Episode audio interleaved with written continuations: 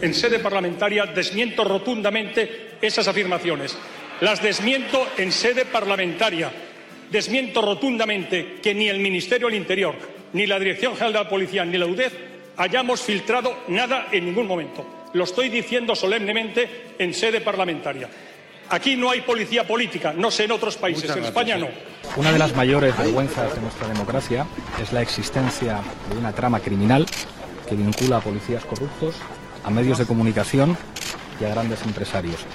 Desde aquí voy a reiterar el compromiso de nuestra formación política con la ley, con las instituciones y con limpiar nuestra democracia de basura. Esta semana vuelve a primera plana la llamada Brigada o Policía Patriótica, el grupo organizado dentro del Cuerpo Nacional de Policía en la etapa del exministro del Interior del PP Jorge Fernández Díaz para investigar de manera ilegal a rivales políticos y fabricar pruebas para desacreditarles. También se empleó esta policía patriótica con Luis Bárcenas, ex tesorero del PP, cuando el proceso judicial en el que estaba inmerso ponía en riesgo a la cúpula de la calle Génova.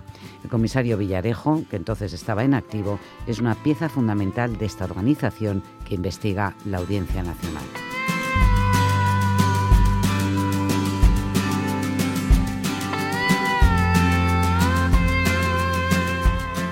Hola, soy Montserrat Domínguez y esto es 616 Escaños, el podcast que hacemos en la redacción del país, en la que hoy prestamos atención a esta historia de cloacas, espionaje, policías corruptos y políticos bajo sospecha.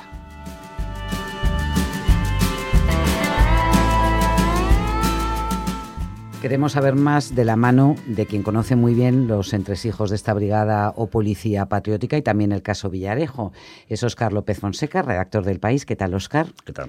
Eh, ¿Por qué tiene que declarar hoy en la Audiencia Nacional eh, Alberto Pozas? Bueno, pues Alberto Pozas, que era hasta el viernes el director general de Información Nacional de Moncloa, es decir, es un cargo político puesto ahí por el equipo del actual presidente del gobierno, de Pedro Sánchez, tiene que ir a declarar precisamente por sus vínculos con, eh, bueno, pues con el caso Villarejo y en concreto con el propio comisario y, bueno, pues información que se ha intervenido en poder de, este policía. Cuando él era, por algo relacionado, cuando él era director de la revista Interview. Sí, sí, efectivamente, no hay ninguna vinculación con hechos actuales, sino que son referidos al año 2000 2016 que él no ocupaba ningún cargo público, sino que simplemente era director de una, de una publicación ya desaparecida como era la revista Interview.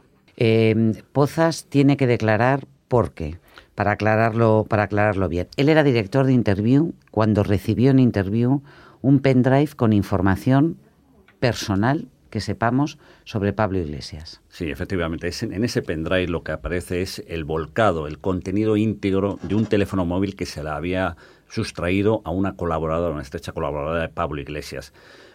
No sabemos qué, lo que tendrá que aclarar ante el juez eh, Alberto Pozas debe explicar cómo llegó ese pendrive con esa información a, sus manos, a, la redacción de interview, pero también tendrá que explicar un dato nuevo que es quizás lo más comprometido, explicar por qué entregó ese pendrive con esa información al comisario Villarejo, porque el comisario Villarejo, la última declaración que hizo la semana pasada ante el juez, detalló que él tenía esa información que se le intervino cuando se le detuvo en noviembre de 2017 porque se le había facilitado precisamente o supuestamente Alberto Pozas. Pues ahora tiene que explicar por qué, de dónde vino y por qué se lo entregó a un mando policial. Claro, porque cuando el presidente del grupo Z, que es la editora de Interview, se entera de que ha llegado este pendrive, lo que hace él es ponerse en contacto directamente con Pablo Iglesias y decirle, oye, no vamos a publicar esta información, mm, aquí tienes el pendrive.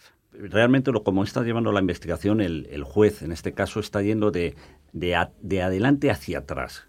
¿Qué hizo primero? Primero llamó a Pablo Iglesias, le ofreció presentarse como perjudicado en la causa después de que la policía encontrase, como digo, en el domicilio de, Villarejo ese pendrive con esa información. Villarejo, eh, perdón, eh, Pablo Iglesias, cuando le pregunta al juez si conocía esa sustracción y tal, él dice que ese, esa información se la había facilitado, se la había devuelto, pues la información era de su colaboradora, se la había devuelto eh, Antonio Asensio. Se lo había entregado eh, informándole que había llegado a la, en poder de la revista Interview y que ellos habían decidido no publicar absolutamente nada y se le devolvía. Eh, lógicamente el juez dio el siguiente paso. Preguntó a Antonio Asensio cómo había llegado a su poder. Presidente de Z, presidente de Z.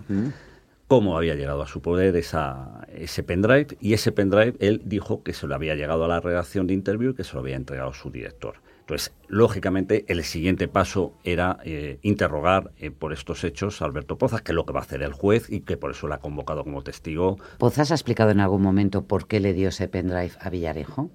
No porque no ha podido explicarse, no lo ha hecho públicamente, eh, lógicamente, y tampoco lo ha hecho todavía ante el juez y ante los fiscales anticorrupción que le van a interrogar el próximo día.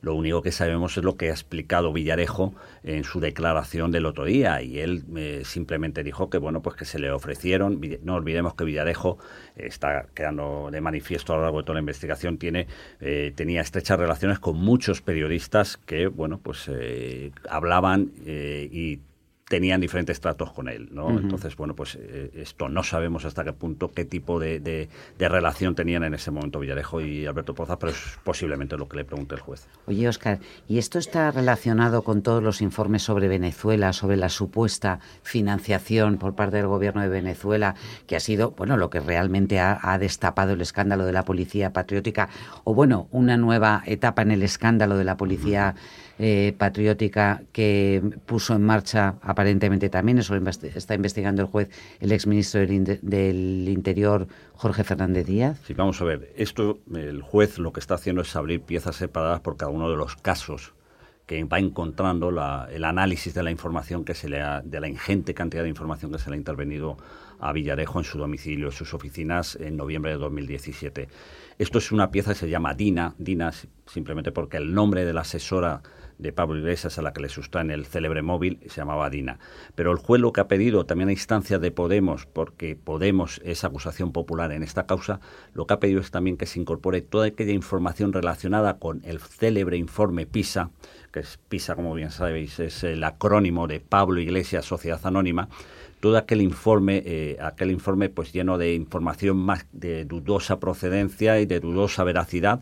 Que sí, fabricado, ¿no? Un informe fabricado, para... Y, que, y que la justicia llegó a rechazar en varias ocasiones porque evidentemente no recogía ninguna información de entidad para iniciar ninguna investigación sobre las finanzas de, de, Podemos o de Pablo Iglesias. Bien, pues lo que ha hecho el juez en esta pieza, en la pieza DINA, es, primero, con la información que hemos rescatado de, eh, de, los ordenadores de Villarejo o en poder de Villarejo, abrimos esta primera pieza con el primer elemento que es ese célebre pendrive con el contenido del teléfono. Pero vamos a añadir toda aquella información que pivota alrededor de eh, las supuestas maniobras de esta brigada patriótica en torno a, Podemos. Y ahí aparece, lógicamente, juega un papel importante el informe PISA, pero no solo el informe PISA, también juega un papel importante, que eso supongo que a lo largo de la investigación irá saliendo, todas aquellas maniobras realizadas por agentes de la Brigada Patriótica para conseguir testimonios que no datos objetivos, pero sí testimonios que pudieran incriminar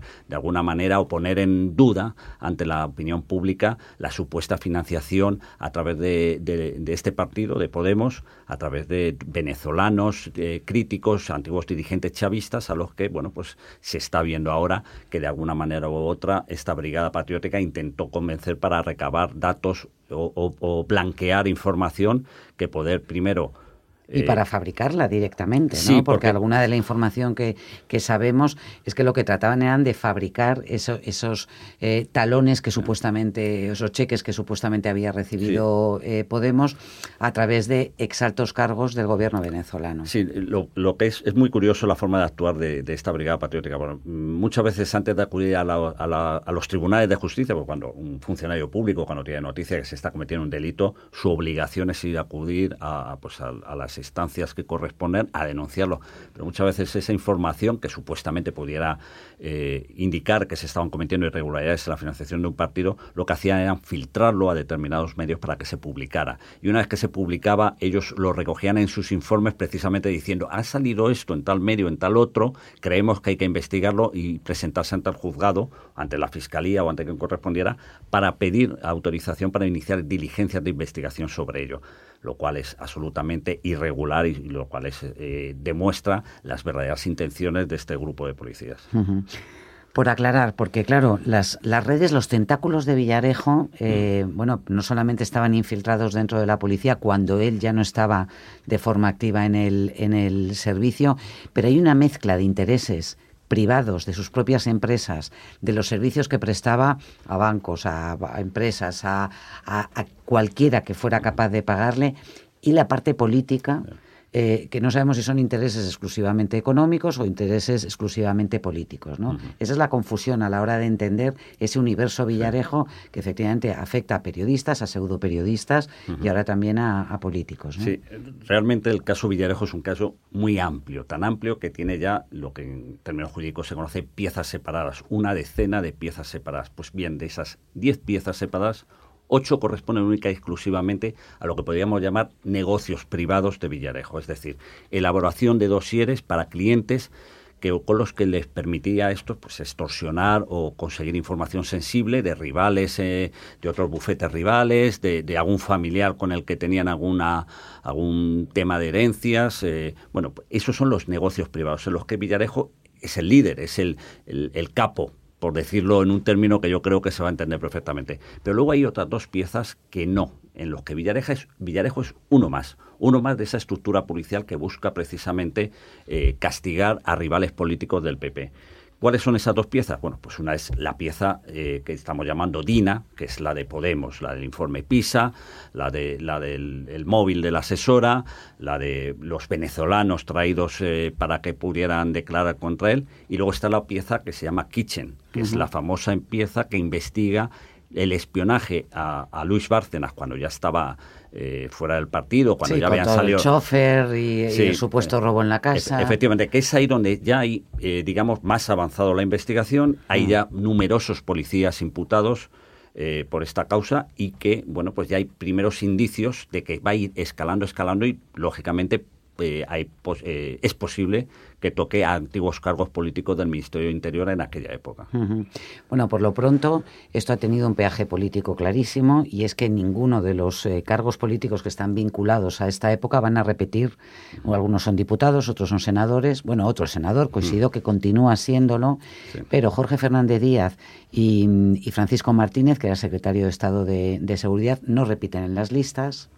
Y por su parte, el actual ministro del Interior asegura que él ya ha limpiado eh, todo el Ministerio de Interior de policías y de cargos sospechosos de haber participado en esta operación. Sí, porque es, muy curioso la, que la existencia de la policía patriótica se empieza a hablar de ella pues en 2012, 2013, cuando empiezan a salir los famosos informes apócrifos contra el independentismo catalán, contra Artur Mas, las cuentas de, Trías, y bueno, pues continúa posteriormente, ¿no? Pero eh, lo curioso es que cuando Fernández Díaz deja el ministerio y le sustituye a Zoido, esta, eh, esta brigada no desaparece. Realmente lo que hace es pasar a, una hibernación, por decirlo de alguna forma porque es verdad que muchos de sus máximos representantes, entre ellos el comisario Eugenio Pino, que era, no lo olvidemos, el jefe, el número dos de la policía, el jefe de la policía del PP, se jubila. Y con él se jubilan varios, se jubila Villarejo y se jubilan más personas. ¿Qué hace Zoido en ese momento? Zoido anuncia una medida de limpieza, pero lo único que hace es mantener en puestos muy bien retribuidos a otros integrantes de la Policía Patriótica. Pero apartados, digamos, del servicio activo o... Bueno, en puestos, no, no, no, en puestos muy deseados dentro de, la, de los policías. Una embajada, ser, ser agregado de interior en una embajada de España en el extranjero, tiene un sueldo que, bueno, pues de 12.000 euros brutos eh, mensuales. ¿eh? Entonces, varios de estas personas que participaron presuntamente de un modo muy activo en todas estas actividades fueron destinados allí, con lo cual, bueno, pues estaban contentos y aquí no pasaba nada. Es verdad que cuando llega eh, el PSOE consigue, bueno, colocar a Pedro Sánchez en, Moncloa y, nombra a, Fernando Gran Marlasca ministro, el ministerio empieza una labor de limpieza, pero es una labor de limpieza muy compleja. ¿Por qué? Porque no hay ninguna sentencia contra ninguno de estos policías. E incluso en ese momento ni siquiera muchos de ellos están todavía imputados. Ahora han sido imputados, pero entonces no lo estaban. Pero el ministro decide arrumbarlos, llevarlos a puestos no operativos. Es verdad que algunos se han seguido jubilando y a otros, a los que estaban destinados en embajadas, que insisto, son puestos muy apetecibles dentro de la Policía Nacional, pues a eso los ha llevado a, a pues a destinos eh, bueno pues burocráticos en los cuales no tienen acceso a, información sensible de ningún tipo. Lógicamente eh, la gente puede pensar, bueno, ¿y por qué no los echan de la policía? Pues porque, gracias a Dios, hay un sistema legal en este país que mientras no hay una sentencia en firme, un funcionario mantendrá su puesto de trabajo. Claro, te pueden apartar a lo mejor, te pueden retirar eso, el acceso a información sensible, que vemos que, han seguido utilizando. Que es lo que se ha hecho. Incluso hay un, un integrante de esta brigada patriótica, que era inspector jefe, y que ha conseguido en, este, en estas últimas semanas ascender a comisario. Bueno, pues no se le puede impedir ascender porque ha pasado los cursos. Lo que pasa es que su nombramiento a comisario pues ha quedado un poco pendiente de ver cómo evoluciona su caso, porque está imputado ya en... Lo que es curioso es que las víctimas políticas eh, son todo miembros del Partido Popular, eh, bueno, porque tenían una responsabilidad directa en los hechos, pero en este caso la dimisión eh, de Alberto Pozas es la primera que afecta al gobierno socialista al ala oeste de la Casa Blanca, pero la Dirección General de Información tiene un, de la Casa Blanca, he dicho, de Moncloa. es la primera, es la primera eh, dimisión que afecta al gobierno de Pedro Sánchez, aunque el gobierno de Pedro Sánchez no está implicado directamente en estos hechos. Es más por el pasado de la, de la figura de su director. Alberto Pozas, eh, por lo que ha sido citado como testigo, no lo olvidemos, que es un detalle muy importante, ha sido citado como testigo. No como imputado. Exactamente. No es por algo que haya hecho desde su puesto actual en Moncloa, no, es cuando estaba en la empresa privada, en este caso en Interview, lo que él hizo entonces a partir de ahí, bueno, pues se valorará si lo que hizo fue ético, no fue ético, fue delictivo, no fue delictivo. Pero efectivamente, no es algo que se haya producido en los últimos meses, sino que estamos hablando de, hace ya más de dos años. ¿Estas piezas son secretas, Oscar? Sí, hay de todas las piezas que se compone, esa decena de, piezas que se compone el, secreto sumario, hay por, al menos cuatro que están secretas. Y estas dos, precisamente, digamos, las dos piezas políticas, por llamarlo de alguna forma, pieza Kitchen y pieza Dina, se permanecen todavía secreto, con lo cual el contenido mm, nos llega a, los periodistas de un modo muy muy ligero, muy escaso. Entonces, bueno, pues... Hay que ir rascando, ¿no? Para, para tratar de tener la, la fotografía completa. Muchas gracias, Oscar. Gracias a vosotros.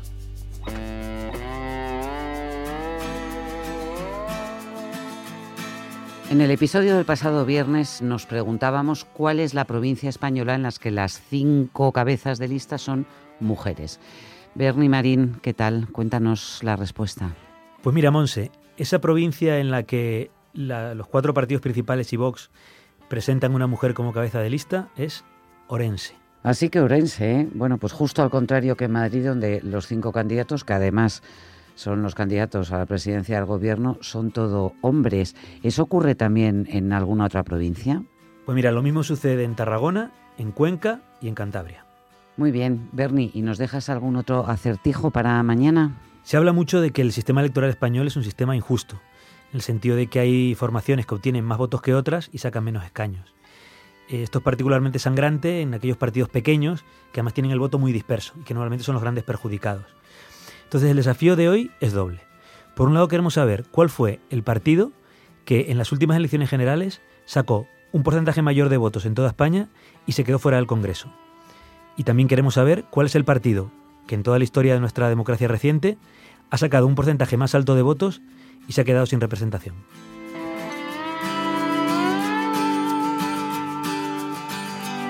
Este podcast se llama 616 escaños, es una producción del país y durante este mes de abril y hasta que se celebren las elecciones generales, cada mañana de lunes a viernes tenéis disponible un nuevo episodio.